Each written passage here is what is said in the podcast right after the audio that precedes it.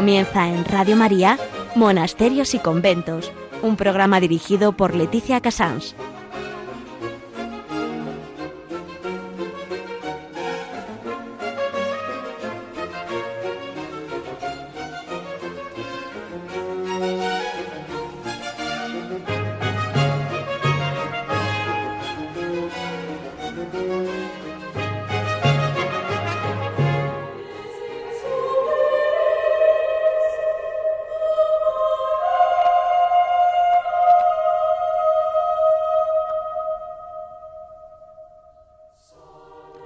Buenos días a todos nuestros oyentes. Son las 11, las 10 en Canarias. Estamos en Radio María y comenzamos en directo Monasterios y Conventos.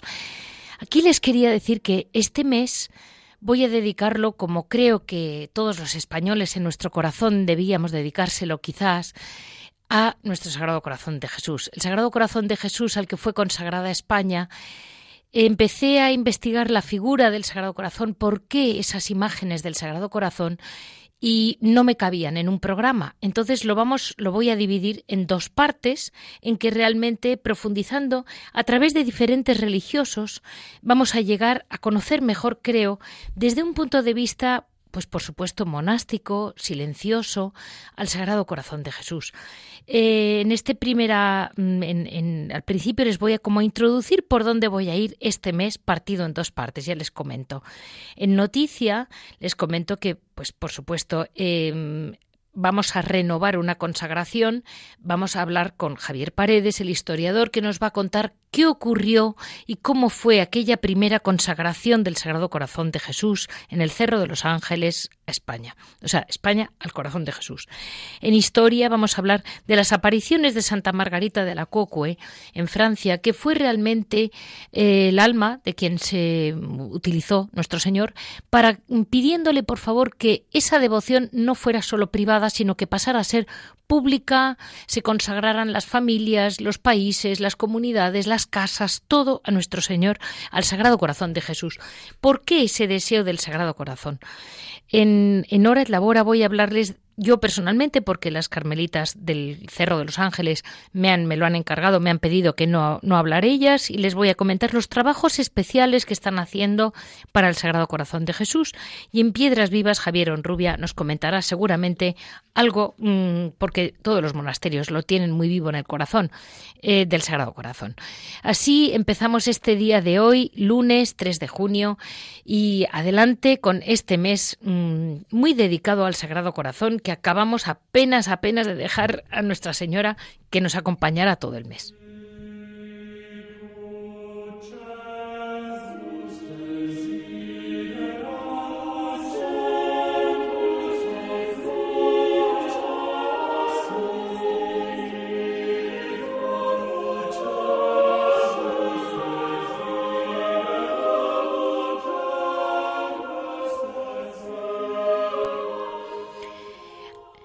La devoción al Sagrado Corazón de Jesús mm, es, muy, es muy bonita la historia porque es curioso cómo nuestro Señor, del mismo modo que cuando Él iba a venir hecho hombre, fue preparando de alguna manera al pueblo de Israel, Él también quiso como ir preparando a la, a la humanidad entera, de modo que los cristianos entendiéramos el valor eh, del dolor a través de la sangre y del amor que mm, brota del corazón de Jesús.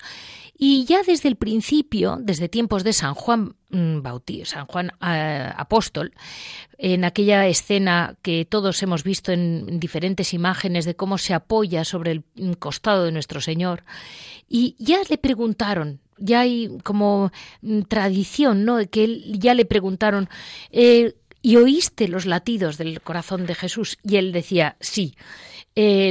como si fuera que el, latir del corazón fuera el símbolo quizás más próximo que tiene el hombre de lo que es el verdadero amor, ¿no? Eso se va desarrollando durante toda la Edad Media en monasterios benedictinos, cistercienses. Hay escritos muy bonitos sobre lo que se llamó en aquella época la vitis mística, pues tanto San Bernardo, San Anselmo, después Santa Gertrudis y Santa Matilde. Era una devoción mm, como mm, no se sabe exactamente quién, o sea, se supone que es nuestro Señor, quien va iluminando almas muy, muy especiales, como dándoles a conocer la importancia de su corazón. Por ejemplo, San Buenaventura. Mm, así entendemos eh, que de algún modo esa, esa, sensación que tenemos de que la Edad Media era una época rígida, dura, negra, en absoluto. Los, los, grandes corazones de la tierra siempre comprendieron que todo, todo venía de los latidos del Sagrado Corazón de Jesús. A partir del siglo XIII hasta el XVI se fue propagando, sobre todo eh, empieza mucho, pues siempre fue individual, ¿eh? a través de las cinco llagas, la herida del corazón como la más importante, y parece ser que en el 16 avanzó y pasó pues un poco a ser ya parte de la ascesis cristiana. Mm, fueron grandes eh, propagadores tanto los cartujos de Colonia como San Juan de Ávila como San Francisco de Sales. Entonces como que todo va como si fuera preparando mm, preparando lo que iba a venir. Y entonces nuestro Señor eh, se aparece en Francia a una religiosa muy jovencita eh, que no estaba preparada para nada eh, que se llama Santa Margarita de la Cocue. Ella es eh, de la Orden de la Visitación, recién fundada la Orden prácticamente, y al poco tiempo del Corpus de la festividad, en la octava del Corpus Christi, es cuando ella mm, recibe las cuatro grandes apariciones. Solo quería, digamos, darles esta entrada, de modo que cuando veamos una imagen del Sagrado Corazón, tengamos muy claro que no es una imaginación humana ni una idea bonita que se le ocurrió a un escultor pintar el corazón, no. Todo eso viene de palabras del mismo Señor, que va cuajando la devoción al propio amor de Dios hasta llegar a, digamos, concretarlo de ese modo y luego ya llega a otra segunda parte de la, de la, de la devoción, que es cuando ya sale de los monasterios. Así les quería dar a entender cómo a veces nuestro Señor va preparando a los hombres a través del silencio de los monasterios para lo que luego ha sido la gran devoción y que sigue siendo esa gran devoción mm, hasta llegar a consagrarse países, ciudades, familias y todo. Eh, vamos a dar paso a conocer un poquito sobre cómo llega esa devoción a España.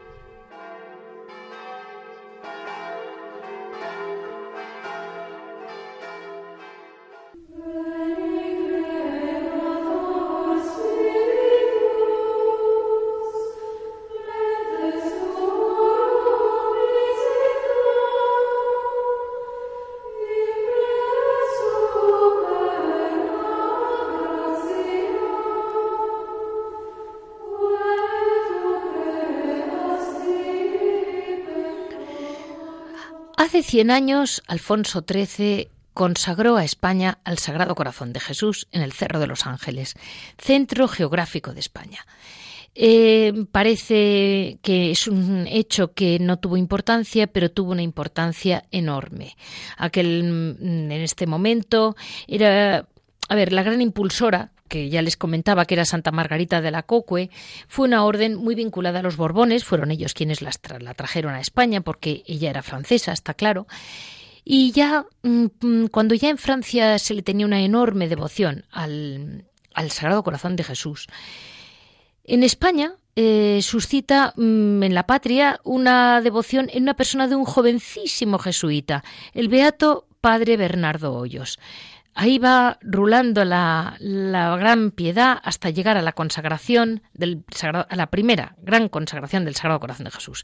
Y vamos a hablar con Javier Paredes, que mm, habla del siglo XIX-XX como si fuera su, su terreno, como si viviera un poco aquí y un poco allí. Muy buenos días, Javier. Muy buenos días, doña Leticia. Qué pues buena introducción ha hecho usted. No sé si es muy buena porque te he dejado todo lo más difícil, como siempre. No, no, no, no, no, no, no, no. me ha dejado un precedente muy bueno.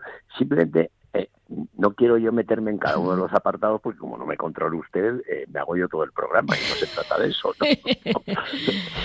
Pero efectivamente usted dice que la devoción al corazón de Jesús no es un invento de los hombres, pero ni siquiera tampoco es un invento de los hombres lo de consagrar las naciones. Esa es una ocurrencia del cielo, como bien dice, que se le ocurre a Jesucristo decírsela a quién? A Santa Margarita María de la Copa. ¿Para que consagre quién? ¿El obispo? No, no, no, no, no. El rey. Porque claro, uno consagra de lo que es responsable. Usted es responsable de su programa y usted con su programa puede hacer lo que quiera. Yo puedo rezar para que su programa vaya bien. Entonces, el rey de Francia es el que tiene, en este caso Luis XIV, el rey Sol, el que tendría que haber consagrado Francia al corazón de Jesús. Y no lo hizo. Y no lo hizo. Cien años después cae la monarquía borbónica, cae el régimen borbónico con la Revolución Francesa. Vamos, que Cristo Rey es Cristo Rey. Y si no le dejamos a él de rey prima, mm, no sale. Vamos a ver, aquí Cristo, eh, Cristo es el rey del mundo. Yo para eso eh, he nacido y para eso he venido al mundo. los demás reyes, es demás, los demás reyes, sean en los ámbitos políticos, económicos y familiares, somos reyes, tenemos poder como lugartenientes de Cristo. Sí. Es decir, somos reyes por la gracia de Dios. ¿eh? Lo demás son inventos que, que, se montan, que, vamos, que va a ser usted, que va a ser usted rey de no sé qué. no es nada así, sí.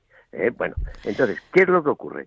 Que esa dinastía, la dinastía de los Borbones que usted dice, en, eh, eh, cuando se extingue el, conflicto, el, los Austrias en 1700, pasa a España. Y tiene lugar lo del padre Hoyos.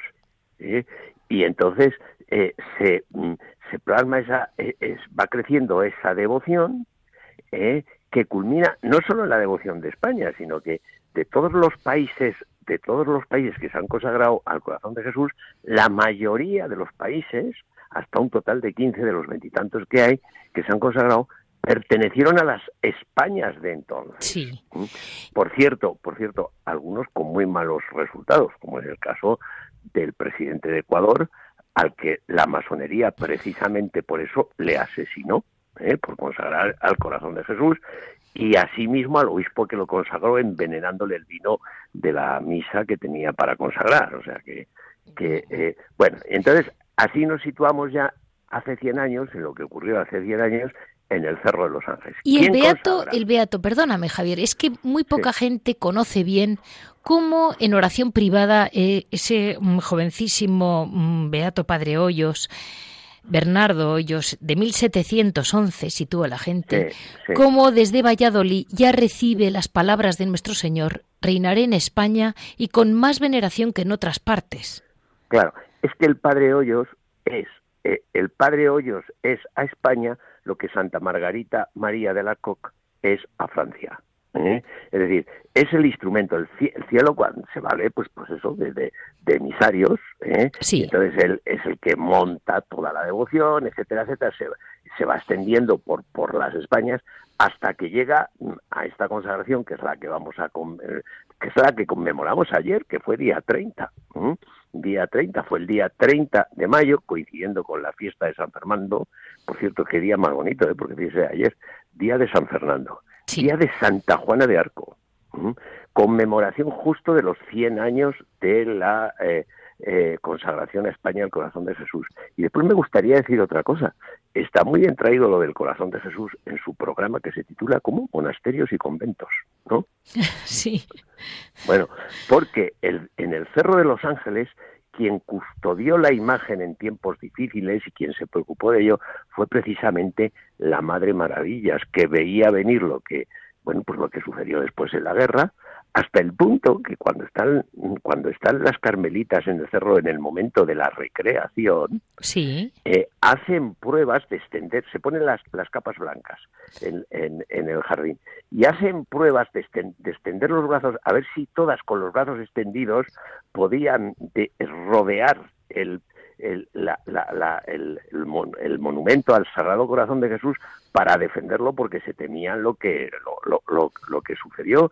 Incluso cuando ya se van abajo, al, a Getafe, al pisito ese, desde, después de cuando las echan del, del convento, la Madre Maravillas desde un ventanuco vigilaba vigilaba la imagen y no se quiso ir de Getafe. ¿Cuándo se fue?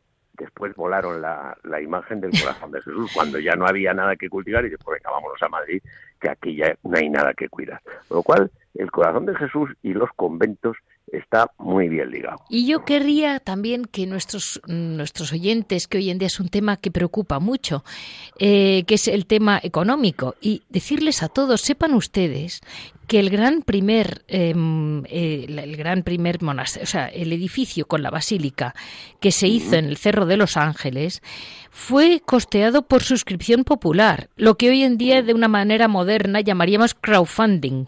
Y una de las chicas jovencitas anónimas que participó ya inquieta por el corazón mm, de Jesús fue la precisamente mm, la Madre Maravillas que todavía era Maravillas. Por cierto, que participó muy generosamente. Muy generosamente. Porque y, soltó una cantidad. Para la época, pues soltó lo que pudo. Bueno, y como podía mucho, soltó mucho. ¿eh? Sí. No, no, es que la Madre Maravillas es que, bueno, es que no es que es primera división, es que está fuera de campeonato, o sea, que eso no, eso es otra película, ¿no? Y, y luego, Javier, es preciosa la propia, el, el texto que lee Alfonso XIII, es realmente impactante, porque dice, venga pues a nosotros vuestro santísimo reino, que es reino de justicia y de amor, reinad los corazones de los hombres, en el seno de los hogares, en la inteligencia de los sabios, en las aulas de las ciencias, de las letras y de nuestras leyes e instituciones patrias. Yo cuando escuchaba todo eso dicho por Alfonso XIII, me daban ganas de escucharle y volverlo a releer. Pues me va a permitir que diga una cosa de cara a la, a, la, celebración que va a ser el 30 de junio. Aquí se ha producido eh, lo mismo que se produjo en 1808 en España cuando nos invadieron los franceses, que fue un vacío de poder. ¿Eh? La familia real estaba en Bayona, los capitanes generales no quisieron saber nada, los intendentes tampoco, y por fin un alcalde perdido en Móstoles declaró la guerra a los franceses. Bueno, pues en esto ya no queda ni alcalde. ¿eh? claro, no, no, no. Bueno, entonces, ¿esto es para desanimarse? No, esto es para saber lo que tenemos, porque hemos dicho que quien puede consagrar España al corazón de Jesús es quien representa a España. Los obispos no representan a España. Los obispos podrán rezar por España, pero no podrán consagrar a España. Dice, entonces, ¿España se queda sin consagrar? No, porque como cada uno tenemos una parte y somos representantes de una parte de la soberanía de España, pues en la parte que a mí me corresponde, yo el día 30 voy a estar en el cerro, consagrando la parte de soberanía de España que yo represento. ¿Me explico o no me explico? Por supuesto. Es decir, o sea, eh, yo voy a ser, mm, eh, ya que no mm, defienden, no defendieron España ni la familia real, ni los intendentes, ni los capitanes generales, yo voy a ser de los madrileños que se lanzaron a la plaza, a la Puerta del Sol contra los mamelucos. Bueno, pues tenemos que ir al, al Cerro de los Ángeles el 30 de junio a, a, consagrar al corazón de Jesús, pues la parte y bueno, que no lo quiere consagrar o no puede o no quiere ni el rey, ni el presidente de gobierno, ni el presidente no sé qué, ni el alcalde de no sé dónde. Bueno, pues ahí estamos nosotros para, para lo que nos corresponda. ¿eh? No, eh, eh, no tenemos, dice, la soberanía no la representa cada uno de los ciudadanos en su parte ir todos juntos. Pues bueno, pues venga a, a, llenar el cerro. a ejercer, a ejercer de soberanos con, en esa renovación de la consagración. ¿Cómo? Oiga, y tenemos soberanía individual, soberanía familiar, o sea, tenemos un ámbito de poder como, como lugartenientes que somos del rey del universo, o por lo menos yo me siento así, porque a mí, vamos, o sea, eh, eh, a mí me parece mucho más importante representar a Cristo que no representar a otras cosas o a otras personas, ¿no? Sí, sí, desde luego. Pues eh, así, mm, realmente en 100 años han pasado muchas cosas, ha habido muchas guerras, pero es verdad que el rey agradeció no haber estado en la Primera Guerra Mundial, que España en aquellos momentos tuviera paz, y España, pues a pesar de aquella terrible guerra que sufrimos todos, eh, o que sufrieron nuestros padres y abuelos más bien, pero bueno, que España sufrió de algún modo y ahí está. La persecución religiosa más importante, más numerosa y que más mártires ha dado en toda la historia de la, de la, de, la Iglesia en dos mil años, o sea que casi nada, ¿no? Incluso hubo mártires que murieron defendiendo la imagen del corazón de Jesús, ¿eh? Sí, es que es muy simbólico. El Sagrado Corazón de Jesús significa mucho y tenemos que aprender a, que signifique. Sí, Sí, sí, está, está claro, ¿eh? está claro. Pues eh, yo no sé si quiere más de mí. Yo pues yo, eh, como mm, solamente agradecérselo muchísimo que haya podido estar este ratito con nosotros y decirle que verdaderamente nos vemos en aquella esplanada. Hombre, ahí estamos el 30 de junio, me parece que es a las 10 de la mañana. Por cierto, no se puede ir con coche que lo sepa la gente, hay que ir a Getafe, después allí habrá autobuses con la fadera. Bueno, ya irá diciendo usted en el programa. Bueno, bueno, bueno, ya lo irá avisando Radio María, pero, aquello me parece que va a ser una marcha. Pero lo que hay que reservarse es el día 30 para no irse al pueblo. ¿eh? vale, mil gracias, Javier, muchas Muy bien, a usted. Sancte Spiritus, et mire celitus, lucis Tue radium. Veni, Pater, Pauperum, veni, Dator,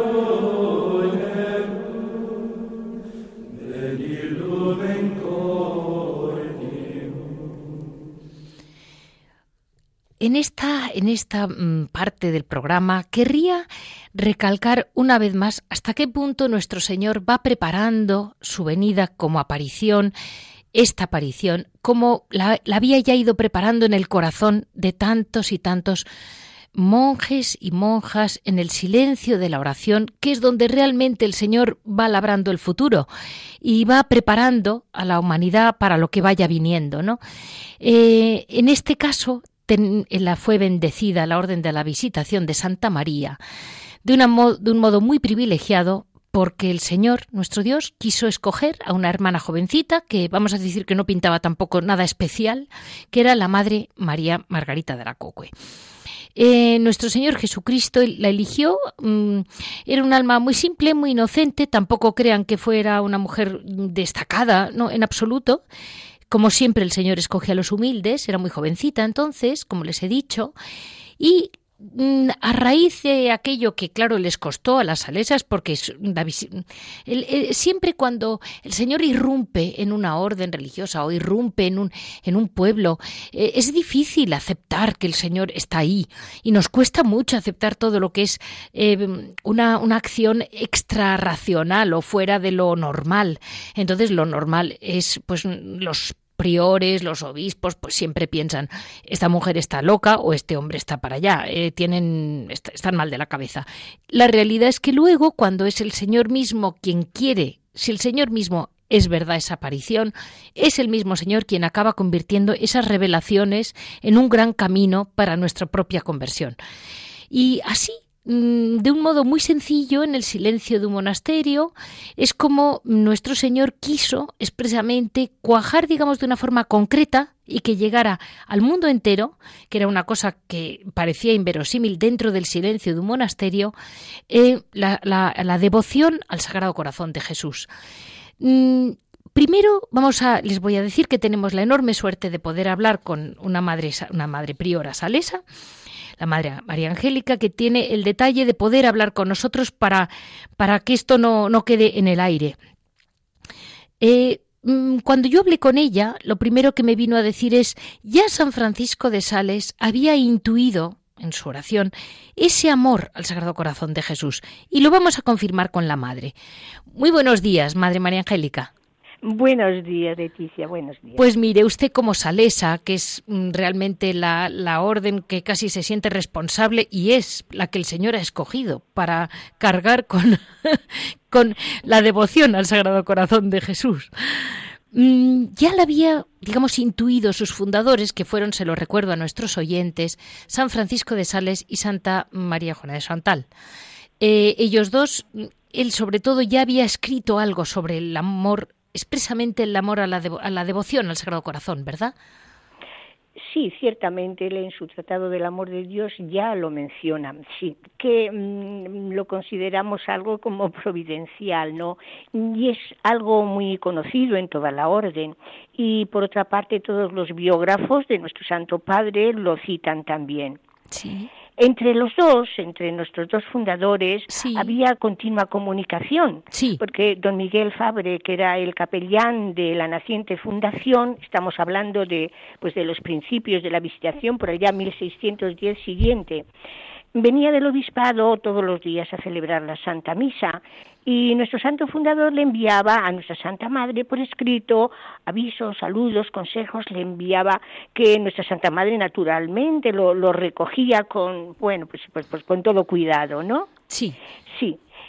Entonces, entre ellos destaca este. He pensado, querida madre, si os parece, que nuestra pequeña congregación ya tiene bastante entidad y debe tener ya su escudo y su blasón.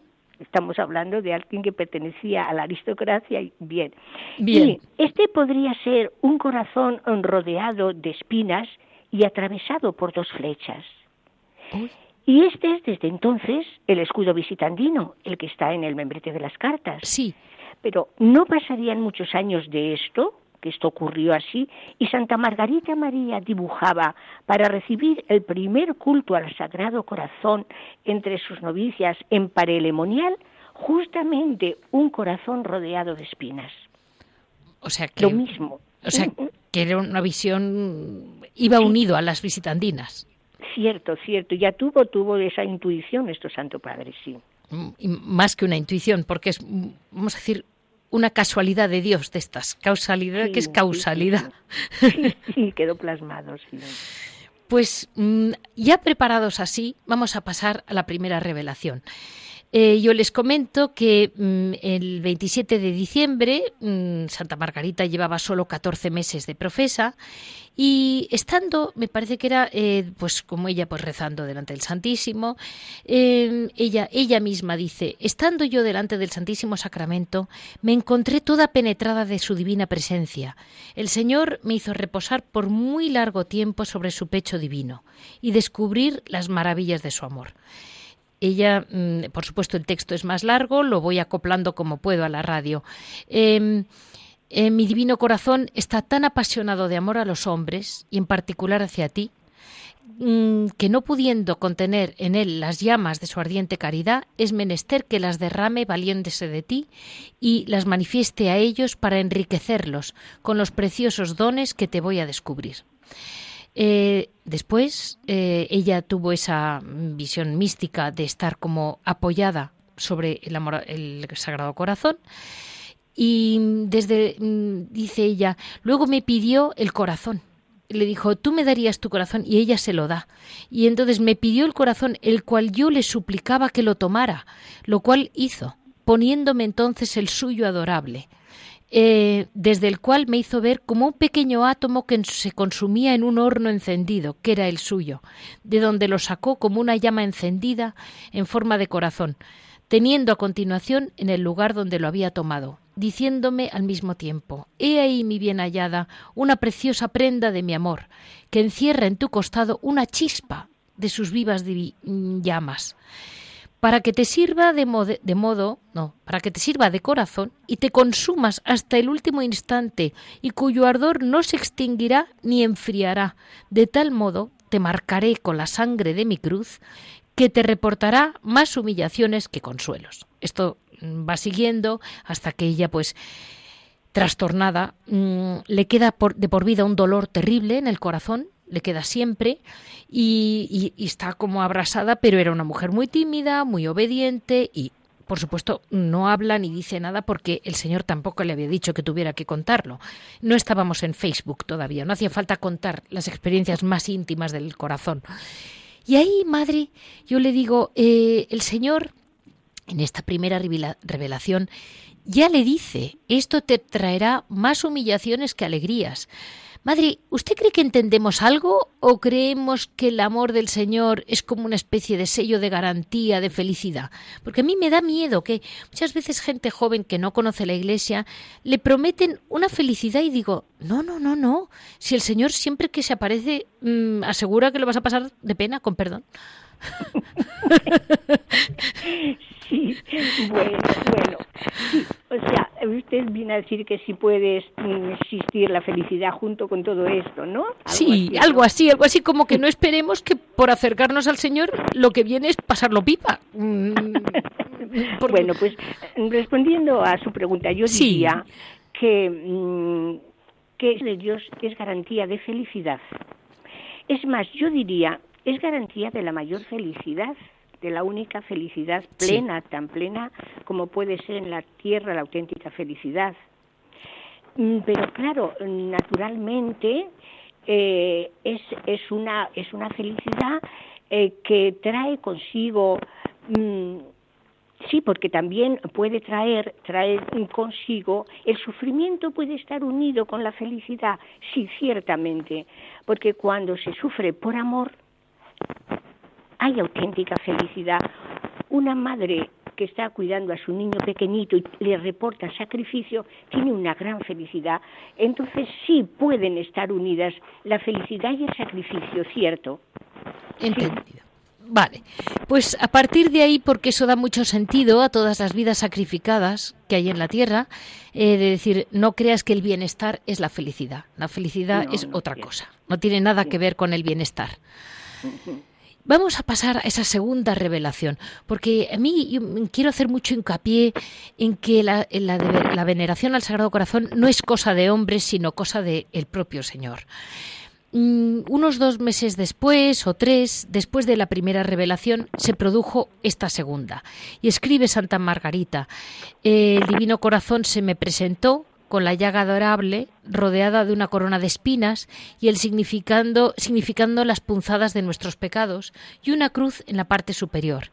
Es decir, que se formó un sagrado corazón que quedó plantado en la cruz, eh, un sagrado corazón que ya desde el principio eh, conocía que su, su, su, cabeza iba a ser una cruz.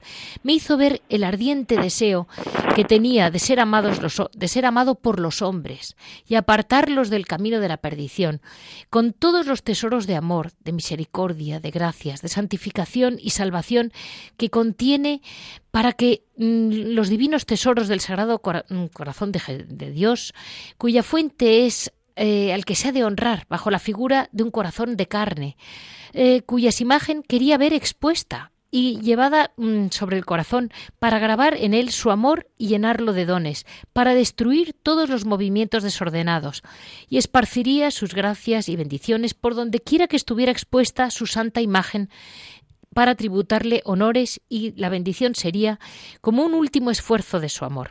Yo con esto querría mm, comentarles un tema personal a mis oyentes y es que eh, sepan que a mí pues la imagen del Sagrado Corazón yo creí pues que era una un fruto de una devoción bonita de, pensar en el amor de Dios y pensé pues qué romántico el primero que la hizo qué éxito tuvo porque hizo muchas y cuando fui conociéndolas a ustedes, las madres visitandinas, y leí a Santa Margarita, dije, o sea que el Señor no es que le gustara, es que le explica a Santa Margarita cómo tenía que ser su imagen y qué imagen tenía que haber.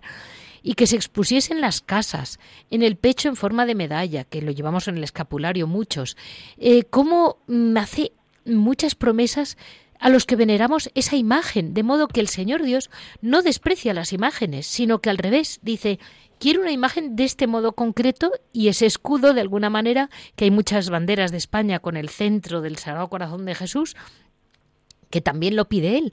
Y es que no es que nos gusten los logos ni las imágenes, no, es que las pide el propio Señor. Eso me impresionó mucho porque no es fruto de una imaginación, es fruto de una revelación. Y, Madre, basándose en esto, ¿sabemos mirar a la imagen del Sagrado Corazón con humildad? con humildad para recibir alguna chispa del fuego de su amor, como diría él. Bueno, creo que sí.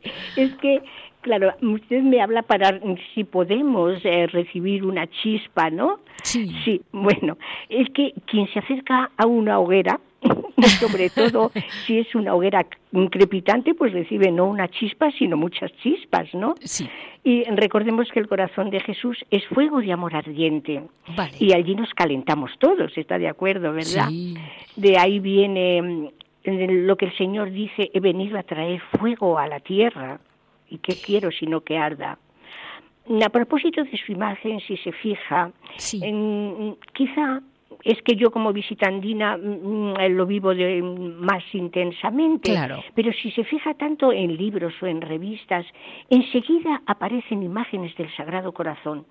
Eh, sea, sea en grandes santuarios, claro, tenemos el Cerro, tenemos el Tibidabo, tenemos, y bueno, Sacré-Cœur de, de, Francia tenemos, pero luego también en pequeñas campillas, en las misiones, usted quizá no se ha fijado, pero es que por todas partes está el Sagrado Corazón sí. Sí que está, sí. Sí, sí, sí, sí, sí. Y, y, entonces, pues, pues es muy bonito. Mm, bueno, nosotras tenemos el famoso detente, ¿no? Sí, claro, cuéntelo, cuéntelo, cuéntelo, madre.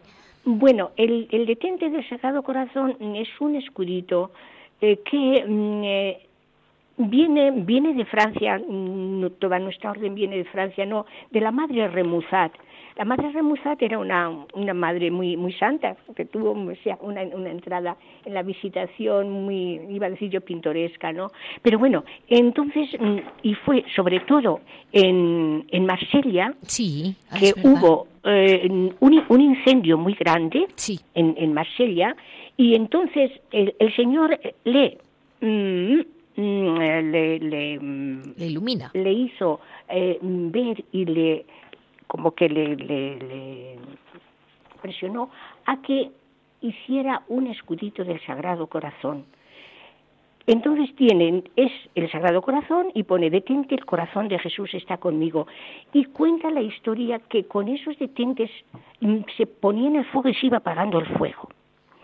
Luego, mm, el detente del Sagrado Corazón está muy extendido. Actualmente, que la gente está refractaria a todo, en nuestros locutorios siempre existen, ¿no? Y se lo llevan los, los fieles, las personas que nos visitan, se los llevan con mucho, con, o sea, con mucho cariño. Es como una especie de protección. Yo lo llevo, madre, por todas partes, porque si no se me pierden los libros importantes eh, de oración, el Evangelio. Yo meto un detente y digo, este no se me pierde, y no se me pierde, madre.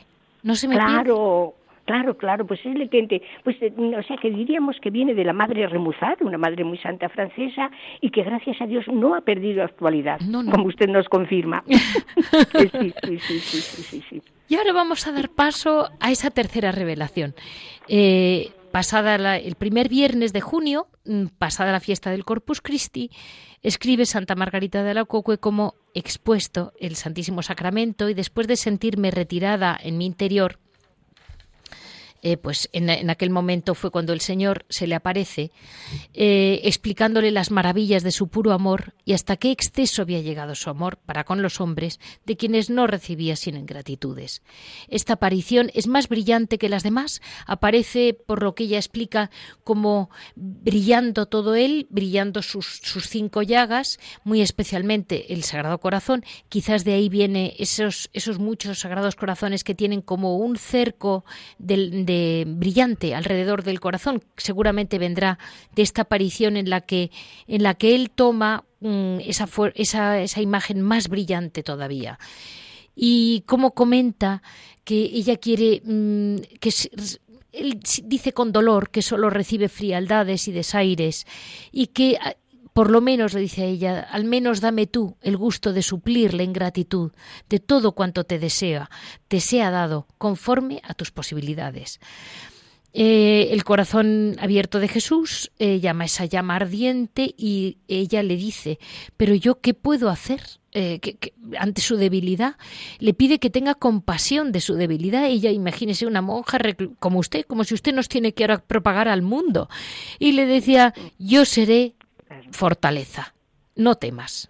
O sea que San Juan Pablo II ya nos dijo, no temáis, y es que el no temáis lo mantiene el Señor cada X tiempo, nos lo tiene que recordar.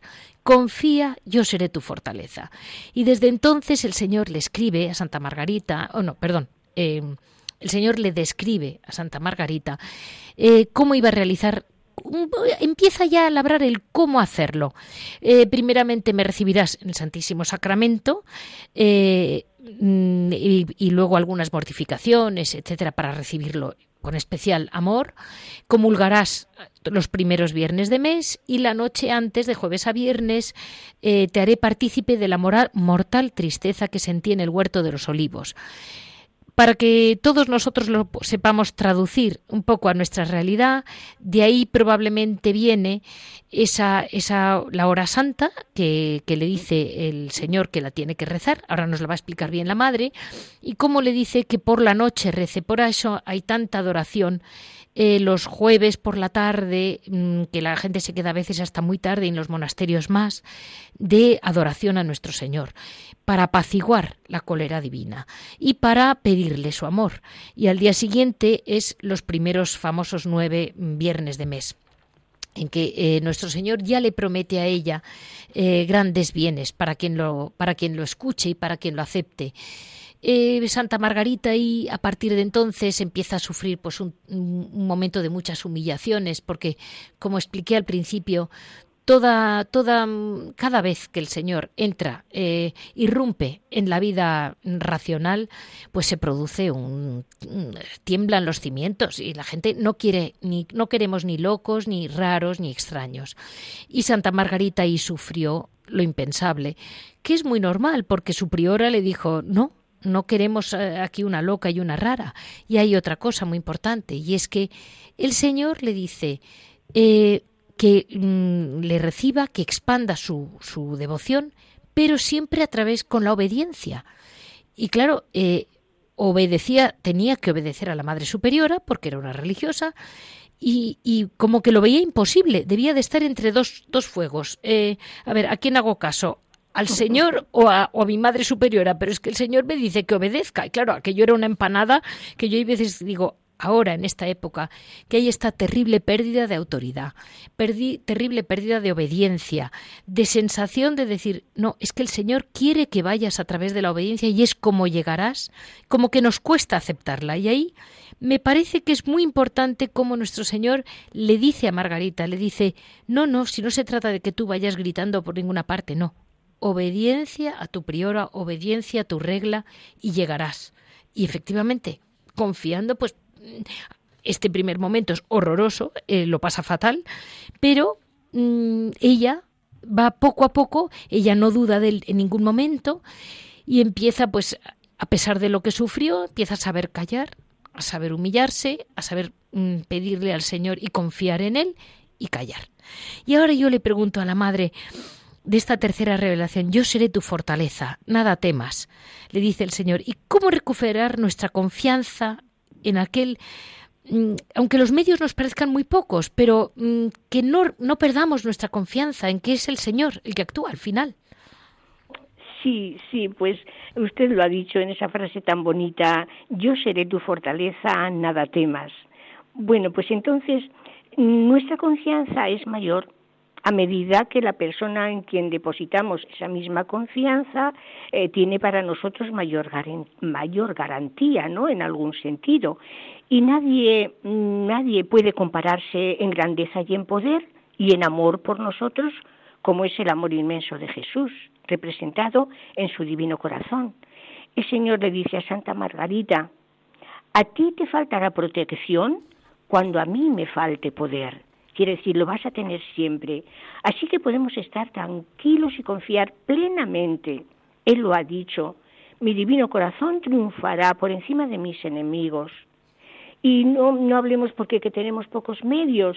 No, pues que tenemos el más poderoso de todos, la oración y que siempre sabemos que la oración es escuchada por Dios. Así que toda la confianza que depositemos en Él está, no digo yo justificada, sino, mm, o sea, será plenamente correspondida por el Señor y premiada. Y así llegamos, Madre, a la cuarta revelación en que el Señor le había prometido a Santa Margarita que su obra triunfaría. Y llega eh, un jesuita, el padre eh, Claudio Colombier, que mm, en cuanto este santo sacerdote se acercó, eh, aceptó, creyó en las revelaciones. Y entonces, a partir de entonces, la Madre Priora descansó tranquila y empieza esa gran expansión. Luego ella ya pues vivió una vida muy tranquila de, visitandina, mm, incluso llegó a ser maestra de novicios en el monasterio, pero de algún modo a través de del padre Colombier em, ya le ordena mm, a Santa Margarita que cumpliese plenamente la voluntad del Señor y que escribiese todo, todo, todo lo que le había revelado desde la primera. Y pasarían más de diez años hasta que se implantara la devoción en el propio, la propia orden, pero en el propio monasterio. Y, luego ya se va, va cuajando hasta, hasta ser eh, la gran, el, gran emblema de las visitandinas. Mm, luego ya mm, es una, es una devoción que, como usted ha dicho muy bien, se ha extendido hasta los confines de la tierra, diríamos antiguamente, ¿no? Y con doce promesas preciosas del Sagrado Corazón a quienes lo veneren. Con eso, eh, lo que quiero también desde la radio es animar a todos los que escuchen la radio a, venerar al Sagrado Corazón de Jesús. Y si no lo entienden muy bien, no importa. El Sagrado Corazón de Jesús está por encima de todas las comprensiones racionales. Y madre, un último detalle, ¿cómo conseguir que mm, recalentar nuestros corazones, nuestras comunidades? Hay veces que está el Sagrado Corazón de Jesús y no lo miramos y cómo conseguir que volvamos a mirarlo con esa pasión que Él nos pide. Sí, sí, sí, sí, sí. Ya, bueno, ¿cómo, cómo conseguirlo? Pues mm, confiando, confiando plenamente en Él, confiando plenamente en Él y, y después, pues eh, pidiendo, ah, cumpliendo lo que Él nos pidió. Eh, la hora santa, la hora santa, que es lo, que llamamos que eso es de, de 11 a 12, eh, los jueves pero sobre todo los primeros jueves de mes, eh, como preparación a la comunión del, primer viernes. Entendido. Entonces, eso sí, y luego hay mm, una cosa muy, muy sencilla, es la novena de confianza del Sagrado Corazón, que se puede decir en cualquier momento, está en estampas y en todo. Entonces es, es un recurrir, Sagrado Corazón de Jesús, en vos confío, lo decimos pero es que con eso estamos diciendo, yo me fío, yo me entrego, yo eh, sé que tú estás siempre a mi lado. Mm, yo creo que es, es la devoción al Sagrado Corazón, está en, claro, está en el centro del Evangelio, es plenamente evangélica, ¿no? y no digamos aprobada, aprobadísima, diría yo, por, por, la, por los papas, por la Iglesia, pero es que es para nosotras, para todos, para todos los cristianos, para todos, eh, pues es algo muy entrañable, algo muy fácil de vivir y no tenemos que tener miedo del sacrificio porque como ya hemos dicho el sacrificio puede ir unido a la felicidad y la, la auténtica felicidad solo la da Dios, la que es posible en el mundo. Entonces, mm, ¿qué tenemos que hacer? Pues acercarnos lo más posible a Él y pedirle pedirle, sea con la novena de confianza, sea eh, sin, sin, descuidar la, la, comunión, poner esa intención los primeros viernes, hacer, claro, es muy difícil quizá hacer de 11 a 12 hacer una oración, pero se puede bien ese jueves, ahora que hay tantas capillas de la adoración perpetua, es un poco difícil quizá para todos los fieles hacerlo de 11 a 12 de la noche, pero se puede hacer por la tarde, se puede hacer, sí, se trata de, de, recurrir al Señor, de, de pedirle su ayuda y de estar seguras de que la vamos a tener, sobre todo. Pues así terminamos, Madre, mm, con la seguridad de que nuestro Señor, el Sagrado Corazón de Jesús, escogió su familia, su orden, su casa, su vida y confiamos en ustedes. Ah, bueno, es nuestra obligación y lo hacemos con mucho gusto, eh, con mucho gusto. Así está el Sagrado Corazón siempre, ¿verdad, Leticia? Siempre. Así terminamos esta preciosísima mm, profundización en, lo que fue el Sagrado Corazón de Jesús en las apariciones con la Madre mm, María Angélica de la Orden de la Visitación.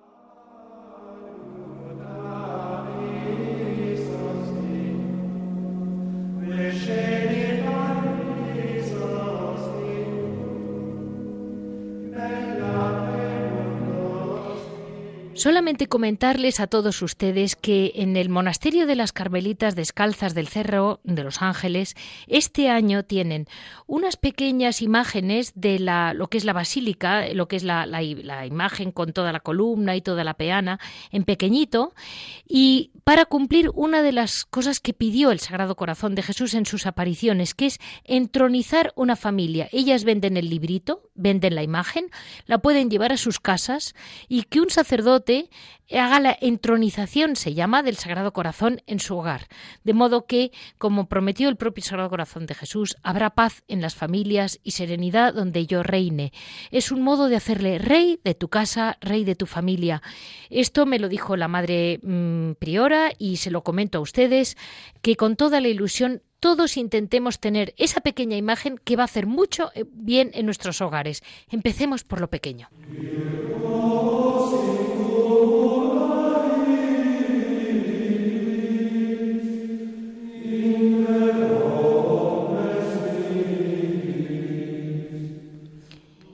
Vamos a dar paso a Javier Onrubia en Piedras Vivas. Muy buenos días, Javier. Buenos días, Leticia, ¿qué tal? Pues mira, Javier, en este intensivo del Sagrado Corazón que me devora el tiempo porque no me, falta otro programa más, pero no me cabe porque ya el corazón desborda, eh, te quería pedir solamente, no, no, nos da tiempo para más, pero tú sabías de un libro muy bueno, el libro del padre Crowley. Sí, efectivamente, el padre Mateo Crowley que se acaba de reeditar. El libro se reeditó en los años 20 en España y fue la piedra, por así decirlo, espiritual para eh, que se conociese y se, se desarrollase la devoción al Sagrado Corazón y, sobre todo, lo más importante para la erección del monumento al Sagrado Corazón en el Ferro de los Ángeles. El libro se llama Jesús, Rey de Amor, lo ha reeditado la Biblioteca de Autores Cristianos, la BAC, gracias al empeño y a la generosidad de las Madres Carmelitas Descalzas del Ferro de los Ángeles, que consiguieron un ejemplar de, de la primera edición de la antigua y lo han reeditado. Tiene un prólogo precioso de don José Rico Pavés, obispo auxiliar de Getafe, y la verdad es que a lo largo de sus casi 500 páginas, casi casi son 500 páginas, eh, vemos cómo eh, este sacerdote de los Sagrados Corazones, un sacerdote que a pesar de ese, de ese apellido tan raro, pues era eh, nació en Perú y murió en Chile en 1960, o sea, es más o menos contemporáneo, pues este padre, el padre Mateo, son una serie de charlas en las que explica el origen, la devoción y profundiza en el misterio del Sagrado Corazón de Jesús y el papel de la espiritualidad del Sagrado Corazón para nuestros días. Es un libro que no ha perdido un ápice de actualidad, un libro que se lee muy bien.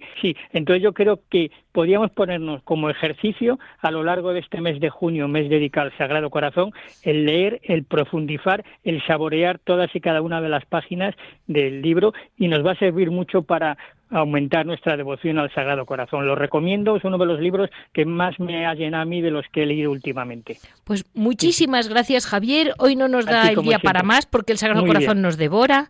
Este ha sido el conjunto de hoy, 3 de junio, que iniciamos el mes desde el principio con plena marcha.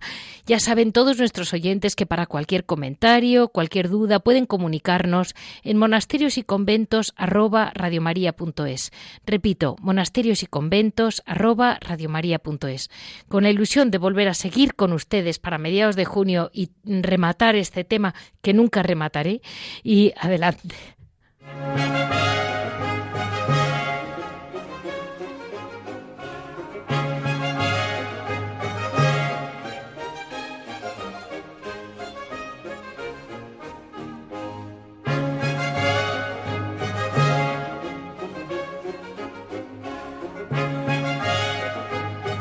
Han escuchado Monasterios y Conventos, un programa dirigido por Leticia Casans.